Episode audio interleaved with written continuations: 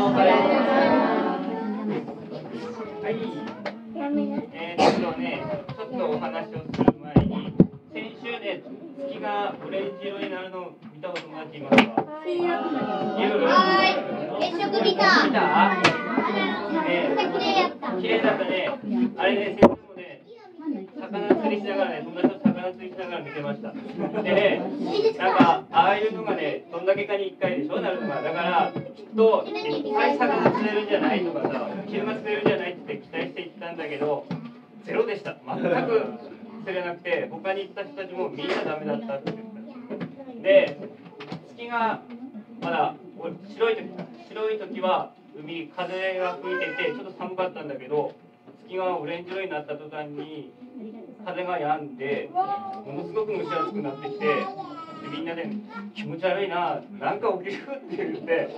いや、なんか嫌な感じがするねって言ってたんだけど、またね、月が白くなるにつれてね、風が吹いてきて、ちょっと波が出てきて、いつもの感じに戻ったんだけど、なんかね、やっぱ神様ってすごい、ね、不思議なものを作るなっていうふうに、ちょっとね、なんか感謝っていうか、嬉しい気持ちになりました。で、綺麗なものを見れて、本当に良かったなと思いました。で、次の日の朝も先生、3時頃に起きて行きました。時には、すごくまた綺麗な月だって、で、今度はね、太陽が昇ると同時に月が海に沈んでいくっていうのを見れて、またね、ちょっと綺麗だなと思って感動しました。で、神様に本当に素晴らしいものを与えてくれて感謝でいっぱいでした。ね、じゃあ今日のお話を始めます。先週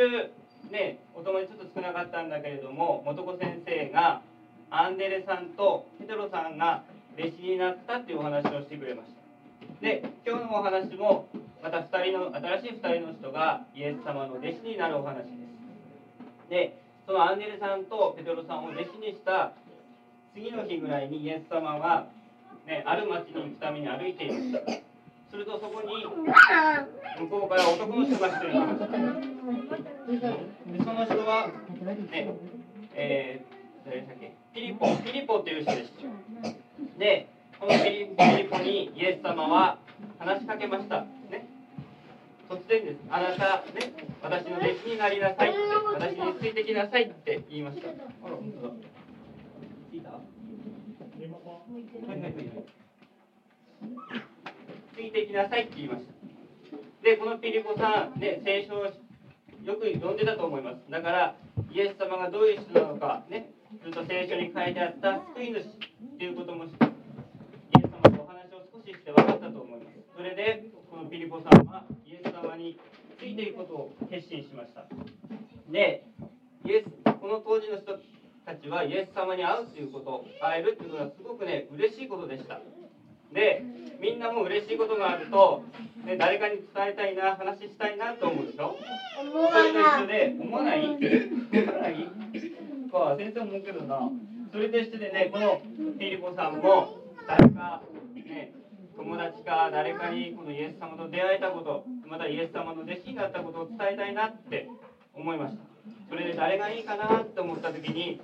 このピリポさんの友達の中に聖書を読んでいて毎日お祈りをして神様のことを信じているナタナエルっていう人がいますその人にこのイエス様に会ったことイエス様がいるということを伝えようと思いました。そして急いでこのナタナエルさんのところに行ってイエス様に会ったことをお話ししました。ねナタナエル僕ね今ねイエス様に会ってきたんだよって。ねあの聖書に書いてあった救い主がねこうやって来てくれて僕を弟子にしてくれたんだよって。あなた神様信じたでしょ？イエス様を待ってたでしょ？だからイエス様のところに行って、ね、お話を聞こうって言ったんだよ。でもナタナエルさんなかなかね行く気がしませんでした。ね？救い主ってイエス様が生まれたのはナザレという小さな町でした。で大工さんの子供だったでしょ？でそれも聞いた時にもうちょっとイエス様救い主だからきっと立派なところに生まれるんじゃないかなと思ってたしそういうそんな大工さんの子供じゃない、ね、ちゃんともっとお金持ちにだったりそういうところで生まれるんじゃないかなってナタナエさんは思ってたんです。だから、うん、本当にその人が救い主なのかな待ってた救い主なのかなって思ってなかなか行くとしなかったんだけれどものピリポさんが一生懸命誘ってくれる、ね、イエス様に会いに行こうって。本当だから会いに行こうっていう。とにかく行って